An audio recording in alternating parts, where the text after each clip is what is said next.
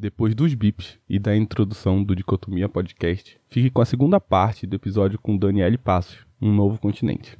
Bom episódio. O que a gente precisa entender antes de falar sobre a ideia de América Latina, americanidade, é essa ideia de América, né? Das resistências territoriais, das identidades, dessa construção identitária, sabe? Povos indígenas, originários, do povo negro, da formação intelectual, dos saberes, do, sabe, do, do próprio continente, o que, é que a gente tem, tem, tem aprendido com, essas, com esses novos olhares. Na própria definição do que aquela estátua representa, você já consegue pensar que algo de errado não está. Essa questão de, de contar uma única história, um único ponto de vista. Ainda que, que tenha gente que faça isso, esse não é esse não é o intuito, essa não é a nossa, a nossa função, sabe? Enquanto pessoas que se, se aproximam com o pensamento de Lélia. Está na hora de repensar as relações internacionais, é. como diria Fred Halliday. Because China ist dramatisch. Como se diz em inglês? Me sinto orgulhoso. Não existe dicotomia. Dicotomia Podcast. Eu acho que com certeza a gente sabe acho que se aproxima dessa ideia de repensar é, o internacional. Por exemplo, a gente busca muito referência lá fora. Tem dois autores bem interessantes que vão falar sobre esse internacional. Por exemplo, a, a Paula falou, fez menção a repensar as relações internacionais e me vem logo de cabeça o Halley. Como é que ele fala da nossa relação com o internacional, de tratar o internacional como um lugar lá fora. O internacional não é um lugar lá fora, ele, ele afeta o nosso cotidiano, ele está relacionado com o nosso dia a dia. E eu acho que essa, esse distanciamento nosso com o internacional está na hora também de ser repensado, também em termos de referência, de referências que a gente busca, de conceitos que a gente trabalha, de temáticas. O internacional também está aqui dentro em termos de, dessa mobilização. E é interessante a gente pensar nesse internacional. Tem outro autor, que é o Justin Rosenberg, que ele vai falar que o internacional vai ser a peça que faltava dentro das ciências sociais e é o internacional que faz com que a gente dialogue na nossa própria língua com outras ciências e com, com dentro das próprias estruturas das relações internacionais, que faz, por exemplo, quando a gente está falando sobre raça, classe, é, sobre democracia, a gente está sempre falando através da ótica do internacional. Então, eu acho que essa, essa aproximação com o internacional é o pensamento de Lélia faz com que a gente seja inspirado em termos dessa aproximação. E tomar para si esse internacional também. A gente toma para si esse lugar de América.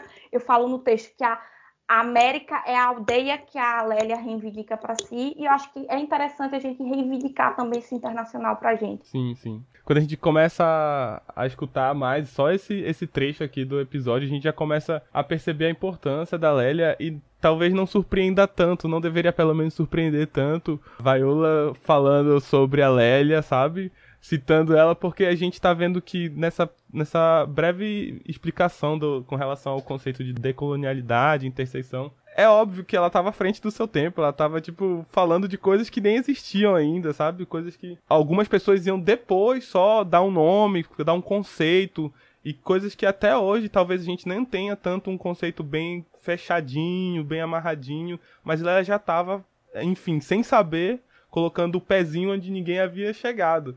E me chama muito a atenção enquanto eu estava lendo para gravar esse episódio, enquanto eu estava lendo sobre a Lélia também em, em, na matéria de teoria política, né? Como o Dani falou, foi reformulada e, e acabou sendo acrescentado o texto de, de Lélia, é que a vida da Lélia acaba sendo uma reprodução da própria pensamento dela.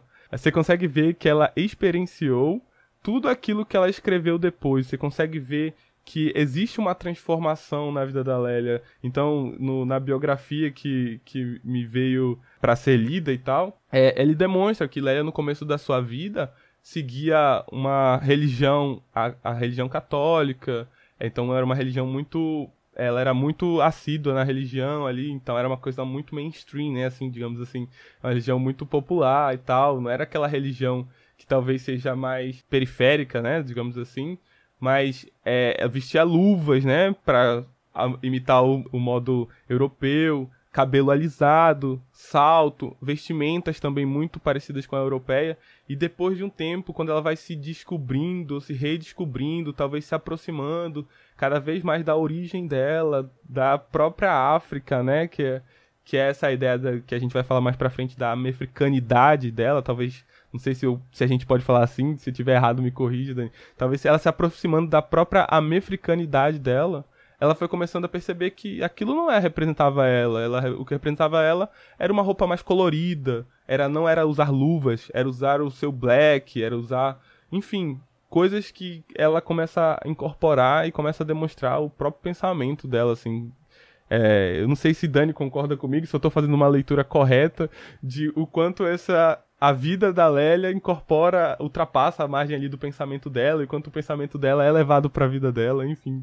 Queria escutar um pouquinho de uma opinião um pouquinho mais conhecedora da Lélia. Nossa, eu acho que essas questões sobre a vida política, a vida pública, a vida pessoal dela, assim como um todo, é refletida no, na, na obra dela. Acho que a trajetória dela de se enxergar enquanto sujeito, uma mulher negra sofrendo racismo, sexismo, a própria constituição familiar dela, de, de, da família do marido, sabe, que era muito, muito complexa, diz muito sobre essas percepções dela enquanto qual o papel que ela exercia na sociedade, qual até que ponto a voz dela poderia ir, com certeza poderia ir muito longe, ela ela desenvolveu isso brilhantemente enquanto estava em vida. Lélia foi uma da, um dos principais expoentes que vai apresentar os movimentos sociais brasileiros para outros países da América Latina, principalmente. Ela vai reforçar essa atuação da mulher negra nas políticas, na universidade.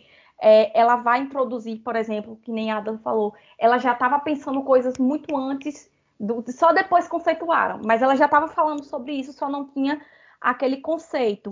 E é justamente isso que ela vai introduzir pensamentos decoloniais que são capazes de questionar, por exemplo, o pensamento eurocentrado no imaginário de países como, por exemplo, o Brasil ou outros países que já foram, que tinham sido colonizados no, no passado. Acho que essas questões, sabe, sempre aparecem na vida dela, no texto dela, acho que tem essa ligação muito forte. E eu acho muito interessante o Adler trazer esse ponto de como é que quem foi Lélia Gonzalez, o que ela quer, o que é que ela motiva a gente, como é que foi a trajetória dela, porque a gente dá uma cara para aquilo que a gente está estudando. A gente dá uma identidade, a gente dá uma nacionalidade, a gente dá um nome. Isso é muito muito interessante olhar essa vida e essa obra da autora. Então, trazer a trajetória da Lélia é também conhecer o pensamento dela. Por exemplo, a gente vê que ela nasceu, ela é mineira, ela nasceu em Belo Horizonte, mas que ainda muito, muito nova, ela vai se mudar para o Rio de Janeiro. Ela é filha de uma empregada doméstica descendente de indígenas, de um operário negro, e em relação à trajetória acadêmica, intelectual e de militância dela, a gente pode perceber que ela é versada na multidisciplinaridade. Ela tem graduação em História, Geografia, que era, acho que a então Universidade do Estado da Guanabara, alguma coisa assim, que aí depois vai virar Universidade Estadual do Rio de Janeiro. Depois ela vai se formar em Filosofia pela mesma universidade. E aí você se pergunta, mas quando é que Lélia entra na militância? Quando é que Lélia vai participar dos movimentos? Gente, é, é só aos 40 anos que ela vai dar início ao movimento negro, a participação dela em termos de, de militância. E ela vai se tornar uma forte ativista. Ela vai trazer essa pauta muito forte nas reuniões é, sobre essa identidade, sobre essas raízes africanas, para conscientizar os militantes, as militantes. E é interessante a gente falar que também nesse, nessa esfera da vida política dela, ela vai ter uma participação na formação do Partido dos Trabalhadores, a, da atuação da Lélia junto ao Partido Democrático Trabalhista, salvo engano é PDT, ou seja, a participação dela é, do PT e do PDT. Tem a formulação, ela participou da formulação da, da Constituição de 1988, é, fala sobre, ela já falava sobre aborto, sobre direito das mulheres, e isso é muito interessante. Então, quando a gente vai pensar na Lélia, a gente tem muito orgulho de falar que ela foi uma renomada antropóloga, professora militante do movimento feminista, militante do, do movimento negro, que ela é foi pioneira no, nos debates sobre gênero e raça no Brasil, que ela traz essa ideia de concepção afro-latino-americana. E a gente pode perceber que a Lélia ela consegue mobilizar muitos conceitos. Acho que uma das escolhas principais em termos de autoras é, para eu trazer para o trabalho foi essa capacidade que ela tem de definir e mobilizar conceitos. E como é que esses conceitos se relacionam? Que é em relação à africanidade, afro, a, a, ideia de feminismo afro-latino-americano, racismo por denegação, português, é, é, várias dessas coisas que a gente acaba trazendo o pensamento dela e como esses conceitos se relacionam nos textos que ela construiu. Acho que isso também é muito, muito, sabe, traz uma essencialidade para a obra dela. E a gente não pode deixar de falar do reconhecimento internacional.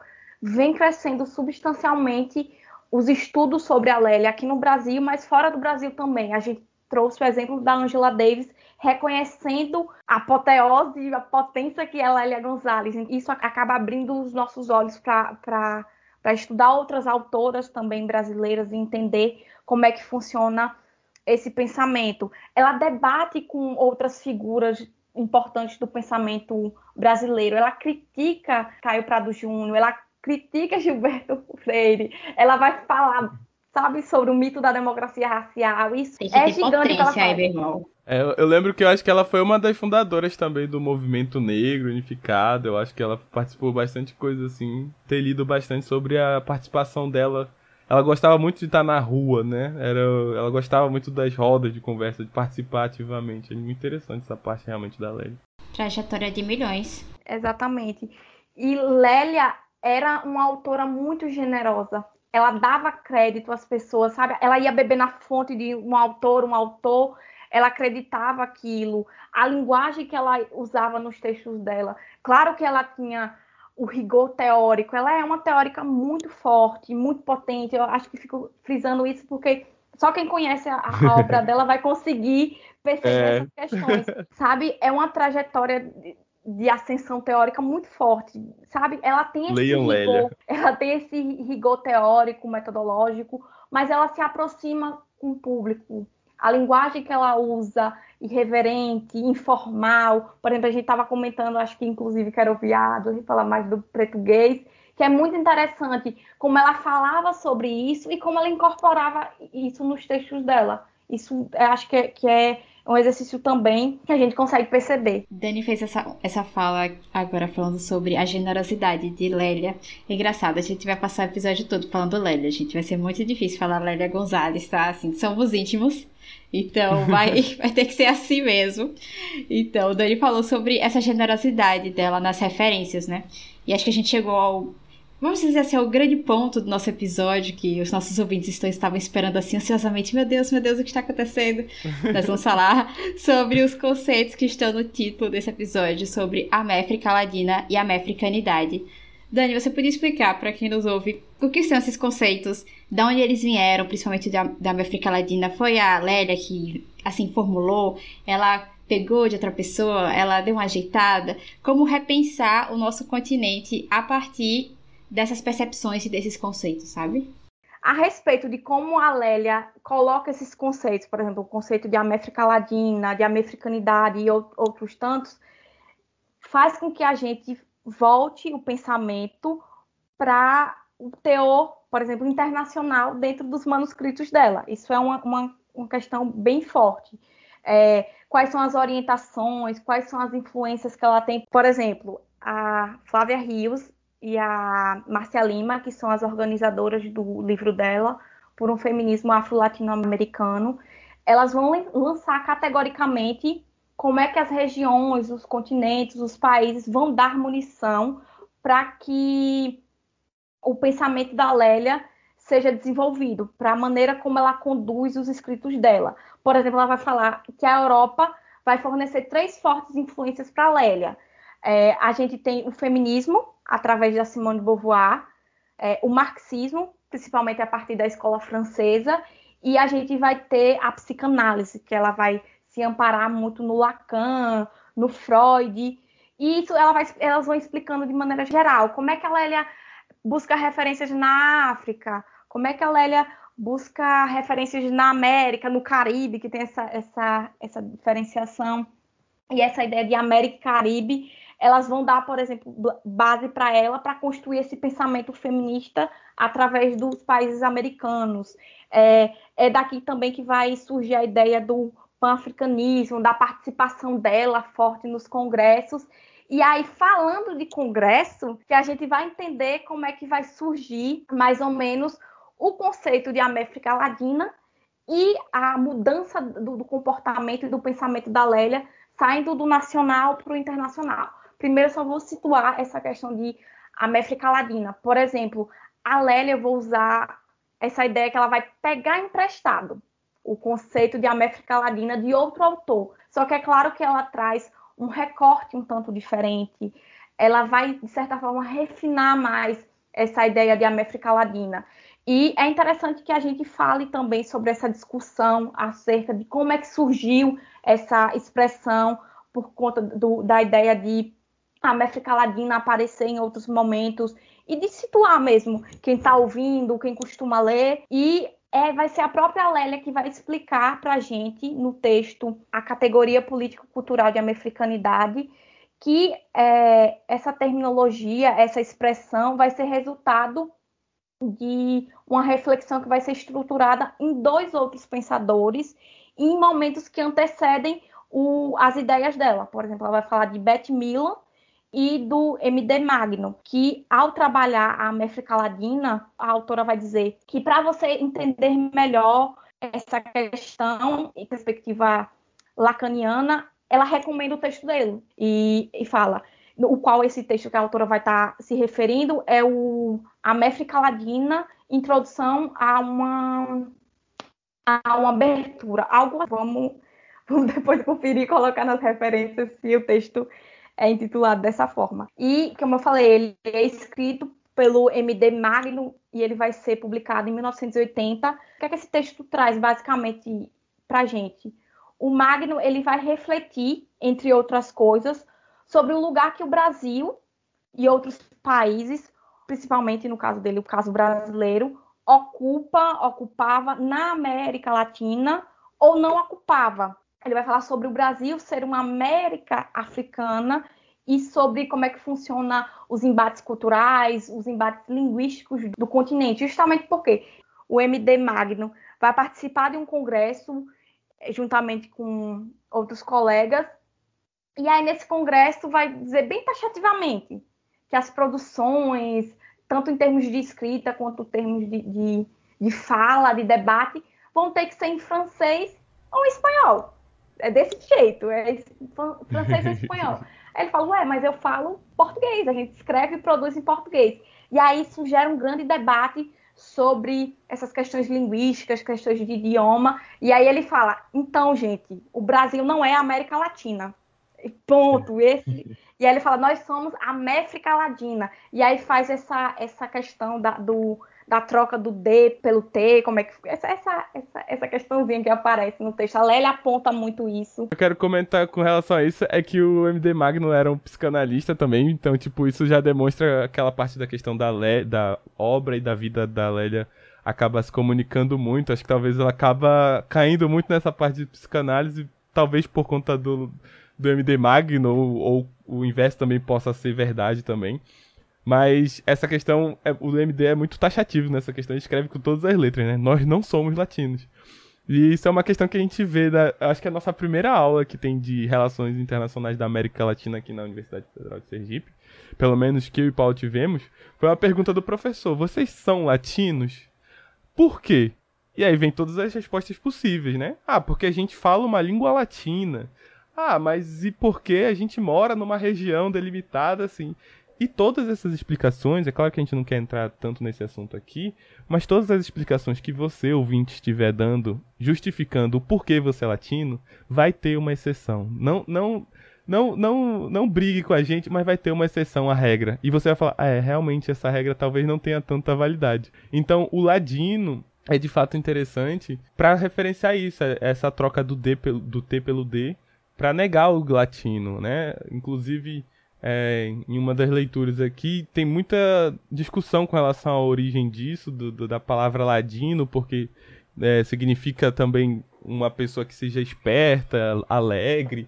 O ladino também, no período colonial, era chamado o negro que já estava no Brasil, já estava acostumado com o Brasil, né? O, o negro, no caso que eu estou falando, do escravo, né? E então, tipo, tem muitas, talvez, to...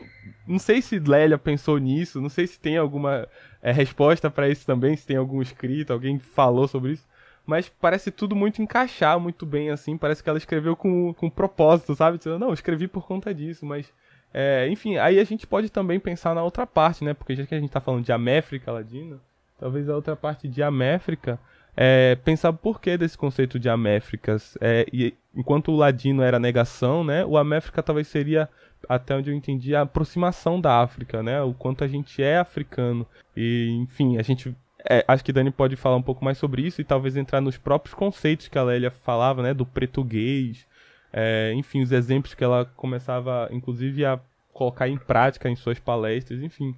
É, como é que a gente se vê, como é que a gente se aproxima desse, dessa África que por muito tempo e que ainda assim hoje em dia a gente encontra muitas pessoas negando a África, sabe? As nossas origens é, no sentido de cultura, no sentido de aproximações, é, a gente ainda continua negando muito. Como é que a Lélia acaba formulando essa parte da Améfrica? Tem dois, uma autora, na verdade, um autor que são a Flávia Rios, que já estuda Lélia Gonzalez há muito tempo e o Alex Hatz, que eles vão notar quando é que acontece essa mudança, essa viradinha de chave do nacional para o internacional, quando é que ela vai emergir esse conceito de americanidade.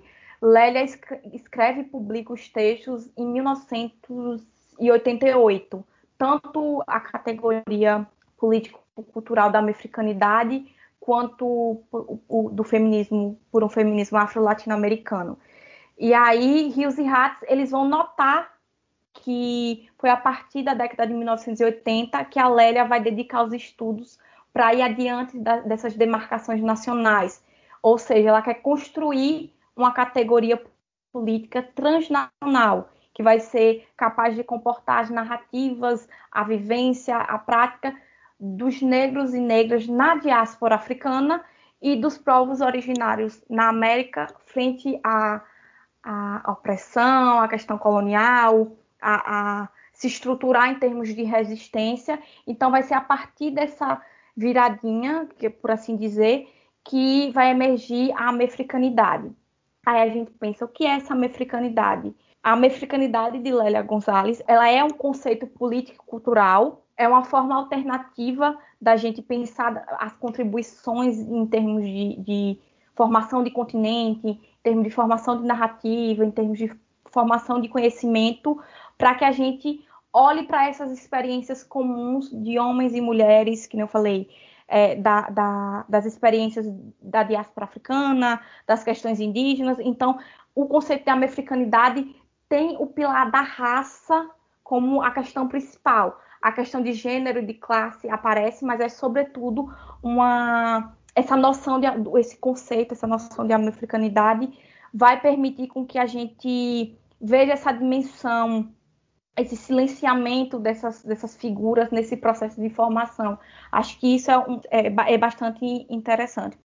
E aí, quando a gente vai mais uma vez se debruçar sobre o conceito de americanidade, percebe-se que trata de, de, de, uma tentativa de enxergar criticamente é, com enfoque, de certa forma, novo, novo para as pessoas, né? Porque eu acho que para quem é ligado mais nessas questões feministas, questões de, de que quem tem essa, essa veia ligada a pessoas negras, pessoas indígenas, não é tão novo, não é um enfoque novo. Sobre essa formação histórica cultural do Brasil, de outros países que compõem essa América Latina, e é interessante que a gente pense que esse Brasil e essa região, ele não é o que se afirma ser, ou então não é o que afirmaram por ele ser, entendeu?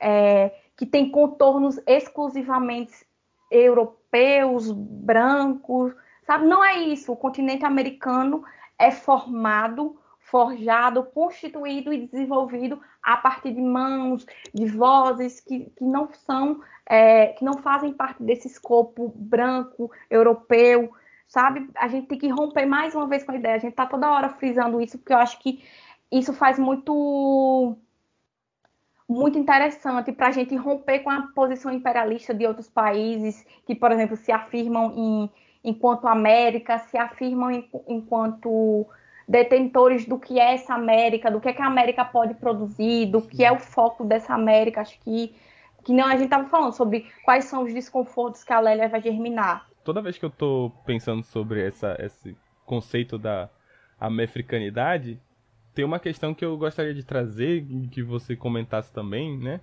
Que acho que para mim, quando eu leio, parece que a africanidade é uma questão de resistência, sabe?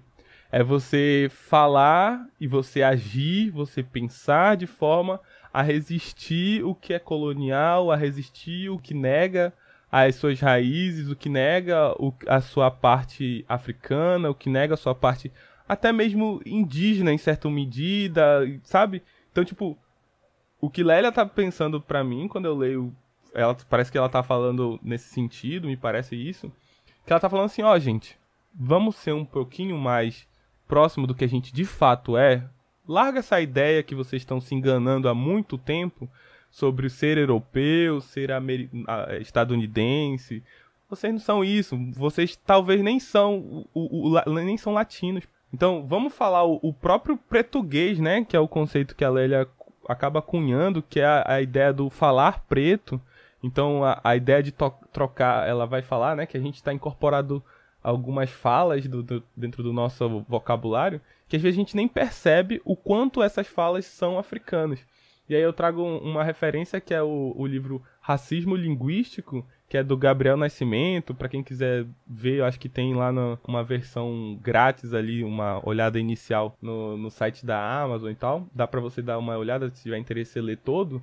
Tem um trecho exatamente que fala sobre essa questão linguística, de quanto ela afeta a gente, de quanto ela é importante. E ele vai citar isso, que tem partes do nosso vocabulário que são intimamente ligadas a países africanos. E a gente não conhece isso. Então ele vai falar sobre relação de pronúncia. Então ele fala, vou, vou citar uns exemplos, né? Pronúncia de vocais ricas. Então a gente fala ritmo, a gente fala pneu, advogado, a não marcação de plural, né? Que muita gente fala que é errado. Os meninos, as casas. Então essa não marcação também ele vai falar, ele vai argumentar que é uma questão linguística que está intimamente ligada com alguns países africanos a troca do L pelo R. Então tem gente que a gente escuta falando, sou Flamengo, né? Troca o Flamengo, pô. Então, nesse sentido, a dupla negação, não quero não. Então, ele vai falar que essa parte linguística, né? Talvez esse, esse nesse sentido, o português que a Lélia tá, falou, inclusive Dani trouxe pra gente essa informação que ela usava durante os seus. É, as suas falas em, em congresso e tal. É uma forma de resistência. A gente falar e assumir que aquilo ali também é uma forma correta, também faz parte da nossa cultura e também faz parte da gente como seres políticos, como seres é, viventes da nossa sociedade, sabe? É, eu não sei se eu tô certo nesse sentido, pelo menos foi a minha leitura. Tem coisa mais do cotidiano do que falar. Os meninos não existe. É uma coisa assim que já tá na boca. E até antes desse episódio, Paula, por exemplo, você, você sabia desse, dessas questões que tinham essa relação intimamente com língua, línguas da África, sabe? Não, isso eu sabia porque eu, eu fui numa aula que falava sobre. É, mas assim, a gente nunca citou aqui no Dicotomia. Se vai ou se não vai pro, pro, pro Dicotomia, são outros 500. Mas o tanto de vezes que eu já falei nesse, nesse episódio aqui, coisas erradinhas, e foi assim mesmo, e tá tudo bem. Sobre isso, amiga. Tá, talvez bem. seja desagradável para quem está ouvindo. Vai falar, vixe, essa menina tá no mestrado mesmo? Mas é isso. é, quando Adler estava falando sobre como é que ele tem essa leitura da americanidade e sobre ser um processo de resistência, de autoafirmação enquanto próximo dessa realidade indígena, dessa realidade negra, é, a Lélia vai falar que a americanidade, as bases, esses terrenos culturais da americanidade, eles são altamente democráticos. Quando ela mobiliza a questão de América Latina, de americanidade, ela crê na importância de voltar a nossa atenção para a formação histórica dos países que compõem a região, para dar um destaque muito grande para a relação que a gente construiu com os processos de dominação, é, de racismo, de colonialismo, de imperialismo, como é que a gente tem resistido a essas questões, como é que a gente tem enquadrado no nosso cotidiano, na academia e discutido esses processos. Quando a gente vai lá esses processos que eu acabei mencionando, tem a Alice Silva que vai articular como é que funcionou, como é que funciona essas questões a partir do conceito desenvolvido pela Lélia Gonzalez. Ela vai ensejar como é que é perceptível essa influência das contribuições do, dos povos africanos e indígenas para a cultura, para a construção do pensamento, para a construção da sociedade. Ou seja, quando a gente se articula em termos dos processos de dominação, colonialismo, o povo negro e o povo indígena têm uma leitura cultural, política, social muito interessante em termos de construção, tanto de pensamento quanto de sociedade que a gente está deixando de ouvir. Não quer dizer que eles não tenham vozes. Isso eles têm vozes que reverberam. A gente que não está parando para ouvir, a gente que não está parando para debater.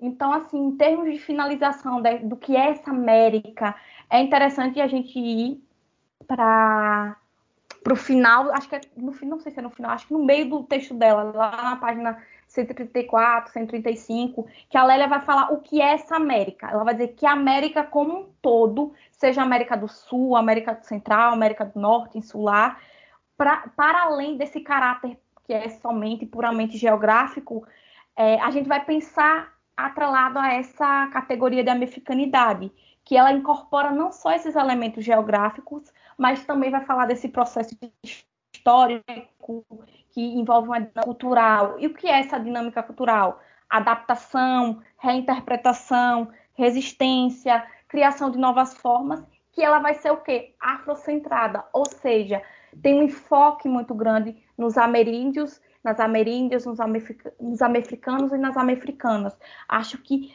é muito, muito enriquecedor quando a gente olha e lê sobre isso, porque a gente se aproxima do pensamento da Lélia, a gente se aproxima dessas dessas referências. Sobre os pontos que Dani trouxe, não só nessa última resposta, mas ao longo do episódio, na nossa conversa, uma coisa que fica muito na minha mente é sobre essa questão de identidade, né? Da gente tentar encontrar essa identidade como pessoas da região da América como um todo, não só uma identidade puramente geográfica, é o que a gente falou sobre a primeira pergunta da aula de Relações Internacionais da América Latina, que se repete ao longo de todo o semestre. É, o que nos faz pessoas da América Latina? Só porque falamos português e espanhol? Porque, assim, não aguento mais o Grammy Latino encaixando pessoas da Europa simplesmente por falarem espanhol. Então, assim, a gente tem que ter um parâmetro claro.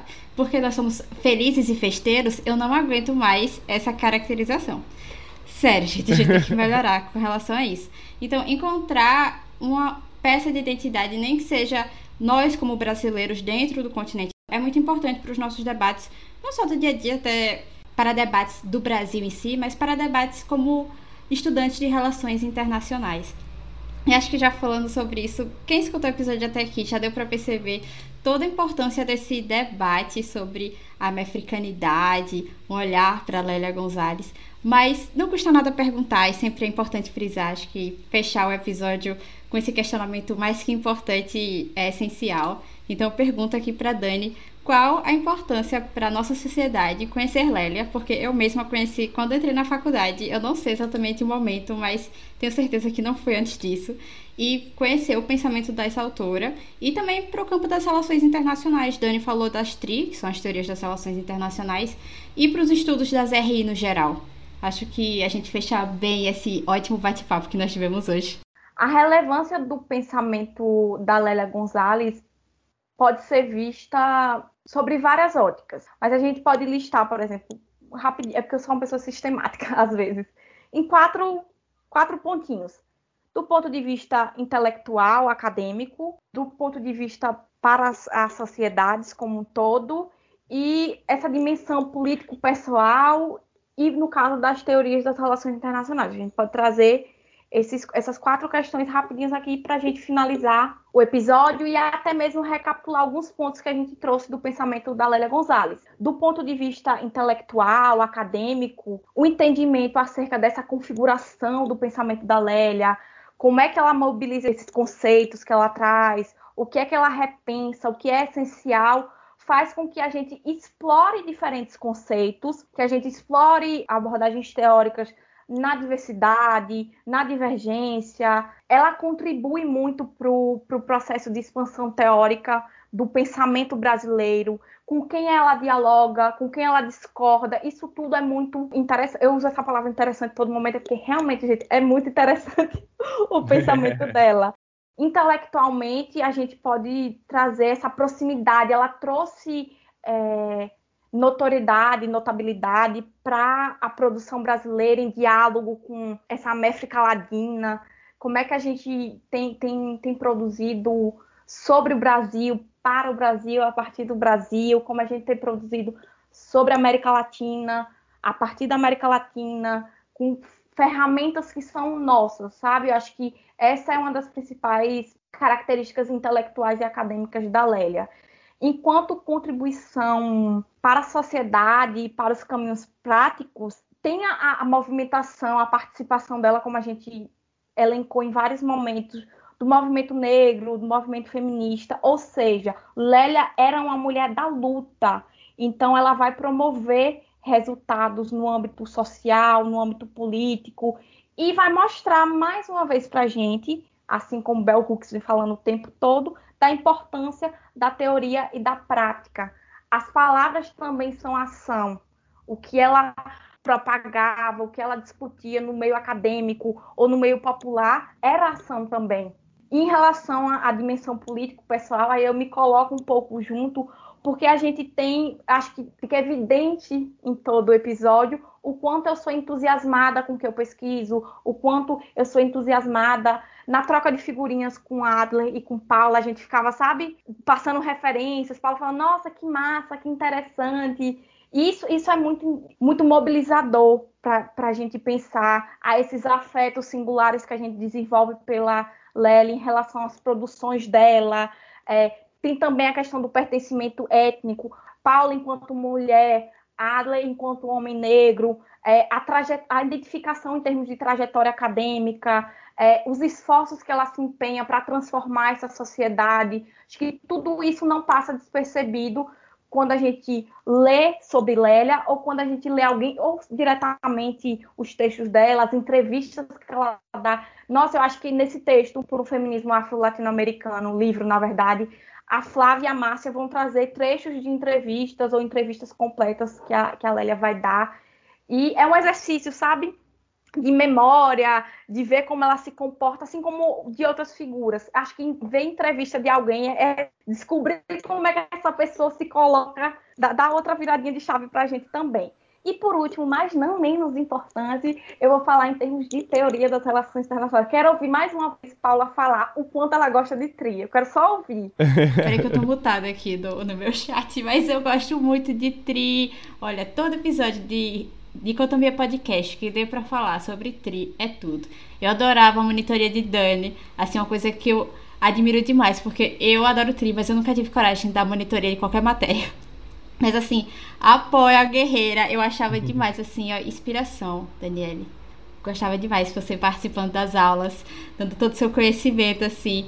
Eu aprovo teoria das relações internacionais, eu aprovo monitoria com Daniele. Eu vou botar nascimento porque, é, como tava lá no TCC, eu vou fazer acontecer essa marcação de referência aqui no Dicotomia Podcast.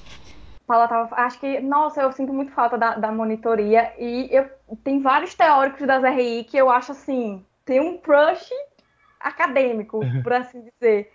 Se Thiago estiver ouvindo, ele vai falar, essa menina vai dar aula de Kenneth Watts. Para mim, só faltou uma coisa, eu, eu participar de uma aula e falar, exatamente. Eu acho que em rigor teórico, sabe, eu tenho, claro que todo mundo tem várias ressalvas, sabe, acho claro, que e eu não estou dizendo, por exemplo, que estudar o Mersheimer, estudar o Kenneth Waltz, o Kelren Unai, não, o Kelren Unai não precisa não. Brincadeira, dessa parte. Eu gosto dela, deixa aí.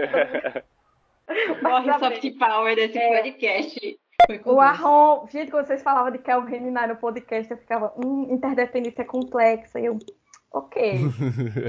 Quando a gente vai olhar, por exemplo, a ligação entre Lélia, a mefricanidade e teoria das relações internacionais, o exercício que eu estou propondo é deixar um pouquinho de lado a maneira costumeira como a gente está enquadrando é, TRI, tipo, estudar através de, de, de- de escolas teóricas, estudar através de debates, porque tem um, o Amado Servo, a gente concorda com ele até determinado ponto. Ele vai falar que essa maneira como a gente está estudando TRI está embananando um pouco as coisas, não é frutífera, e ele propõe estudar através de conceitos. Até aí a gente concorda com ele. Quem vai formular esses conceitos que a gente discorda? Porque, por exemplo, ele vai falar os homens de Estado, Itamaraty, por exemplo, se a gente for ver o que o Abdias Nascimento vai falar, ele fala o olho mais azul do Itamaraty não enxerga essa população negra, não enxerga essas mulheres. Então, eu quero ouvir essa população falar sobre conceitos. Então, acho que, mais uma vez, é, um, é propor o exercício de estudar a teoria das relações internacionais através desses conceitos. Por exemplo, eu estudei um conceito específico que é o de americanidade. A partir desse, dessa ideia, desse conceito, a gente consegue desenvolver, consegue ver o desenvolvimento teórico das relações internacionais em termos de visibilidade, de, de munição, de, de vozes de, dessas mulheres negras, indígenas, para a construção da teoria das relações internacionais. É em termos de conteúdo e de representatividade, que você não precisa você, ter uma mulher lá escrevendo. Não basta ter uma mulher escrevendo, a gente tem que ver o que ela está escrevendo de fato. Então, essa mobilização de conceitos é isso. Esse exercício, por exemplo, que eu fiz, eu convoco agora abertamente Paula, Ale, quem estiver ouvindo o Dicotomia, a pensar outros conceitos brasileiros, de teóricas e teóricos brasileiros, que você acha que pode se relacionar e podem contribuir com o internacional, com a teoria das relações internacionais. Eu já lanço um pouquinho mão e estou, assim, sabe, encaminhando para estudar o conceito de quilombo, da Beatriz Nascimento, que é uma historiadora muito, muito, muito, muito, muito interessante. Sergipana. Sergipana. Minha conterrânea, porque vocês não são daqui, né? Mas eu sou daqui. Eu sou da terra. Sou baiana. Verdade. E o conceito de epistemicídio da Sueli Carneiro. Só estou dando dois exemplos aqui e, mais uma vez, né? Convido as pessoas a, a pensarem outros conceitos. Acho que é, esse exercício também, Lélia tem muito sobre romper com essas cátedras, romper com esses grandes centros. Para quem a gente está pagando pedágio, acho que, acho que é um exercício de repensar e de descolonializar as relações internacionais é bastante interessante. Tem uma galera falando sobre, sobre isso. E eu acho que o pensamento de Lélia motiva a gente a ir nesse direcionamento, a ir nessa direção. Não sei o que motivou vocês que ouviram o, o episódio, mas a impressão que eu tenho. Acho que a gente poderia passar o dia inteiro. Fala, o episódio está aqui, a gravação só duas horas para falar só sobre a relevância do pensamento da Lélia. E mais uma vez, eu não me coloco na condição de especialista em Lélia Gonzalez. É, eu me coloco na condição de aprendiz, uma pessoa que está pesquisando, que está estudando sobre. Tem, acho que desde 2020 que eu estou pesquisando Lélia Gonzalez, mas assim, sou um, um, um bebê dando passos. Acabei de entrar no mestrado, estou é, aprendendo muito no mestrado. Acho que tem, tem, duas semanas de aula e eu estou assim, sabe, fervilhando, pens repensando, pensando de novo a minha, a minha pesquisa. Acho que me coloco sempre como disponível. Eu adoro conversar sobre isso. E, e, acho que em todo momento, o quanto eu tenho um carinho por teoria das RI, o quanto eu tenho um carinho pela Lélia, o quanto eu me esforço para entender e para pensar sobre isso. Me coloco sempre muito disponível das pessoas de dialogar sobre o meu tra trabalho, porque eu acho que essa é a parte mais interessante de quem está fazendo pesquisa, é se aproximar daquele, daquela que está lendo o seu trabalho, porque ele, esse trabalho não é meu, esse trabalho é nosso, é um trabalho coletivo, sabe? A escrita pode ser individual, mas o trabalho em si é coletivo, desde da minha trajetória, os textos que eu pego como referência, com quem eu converso. E a gente tem certeza que você será uma ótima profissional e no futuro, já que você não quer ser chamado de especialista agora, no futuro, sem dúvida, será uma excelente especialista sobre especialista. esse tema. E a gente agradece demais, Dani, porque a gente conhece você mais de perto, a gente sabe do esforço que você tem com relação ao que você se propõe a fazer. A gente já citou durante esse episódio as monitorias. E a gente também, também convida as pessoas que estão escutando a gente a entrar em contato com o Dani, caso tenha algum interesse, caso queiram trocar figurinhas com relação é, a alguma leitura. A gente também reforça o convite dela, talvez, de, de falar é, sobre repensar né, novos conceitos, sabe? quem sabe levar para sua própria sala de aula, se você for estudante de relações internacionais, trazer esse debate, sei lá, confrontar com é, é, linhas de pensamento mais centra centrais, enfim, trazer essa, essa perspectiva para dentro da sala de aula também é importante, mas não é mais importante do que talvez falar sobre ela nas ruas, nas rodas de conversa, falar com seus amigos, enfim, Com falar sobre a Lélia e todos esses autores que, enfim, são sensacionais do início ao fim.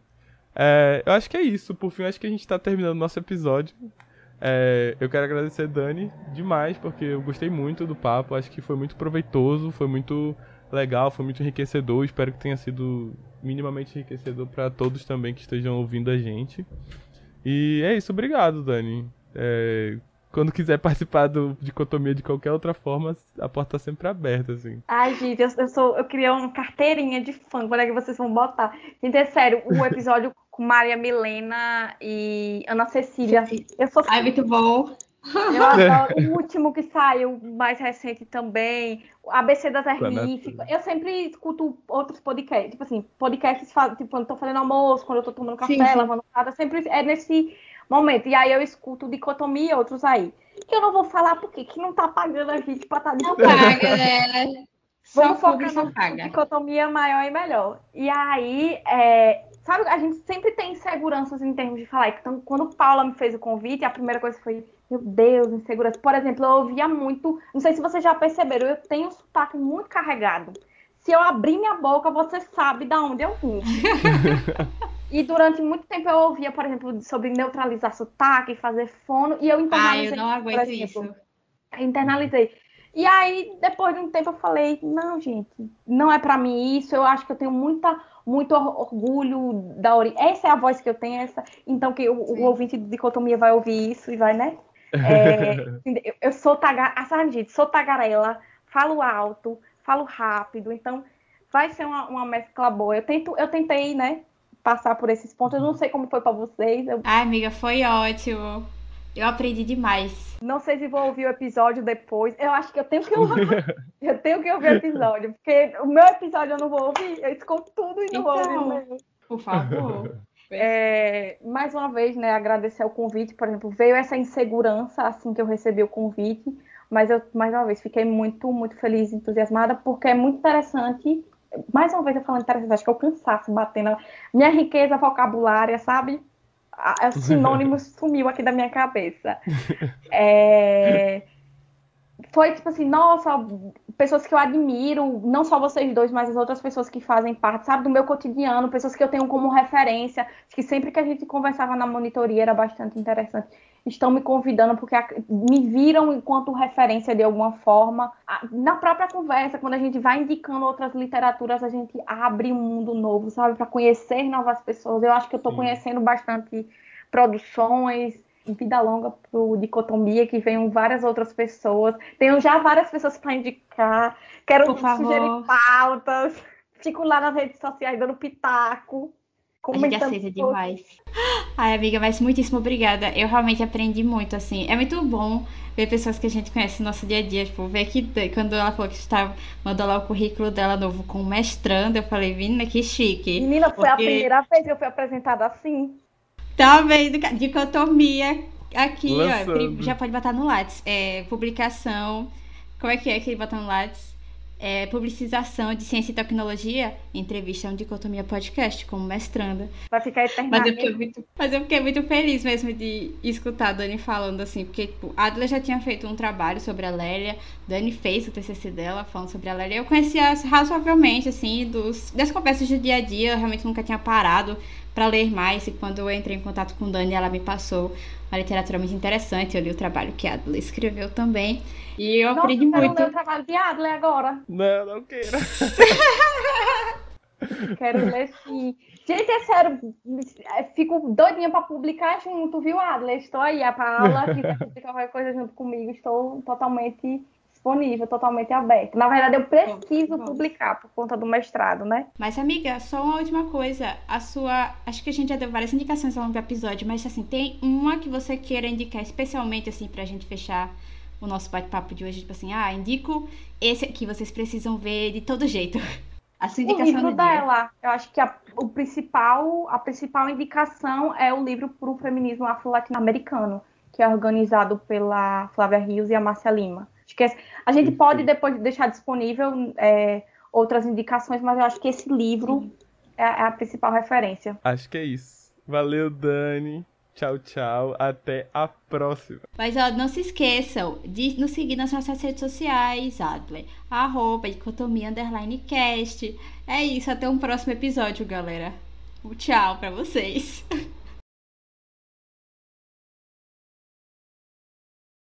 Tá processando du- quase duas horas de, de, de negócio. Gente, como é que vocês vão editar isso? Eu falei, Paula falou, 40 minutinhos, Dani. Eu falei, tá bom, vou tentar dar pra parcimônia. Gente, eu juro por Deus, tem o quê? Eu fiz quatro anos e pouco de graduação e eu ouvia Renan falar o tempo todo. Vocês têm que dar preferência à parcimônia. Eu falei miseravelmente hoje. Em todo momento da minha vida eu falo. Dá preferência à parcimônia não é comigo. Tá tranquilo. A gente faz dois episódios. Se um, quiser, parte dois.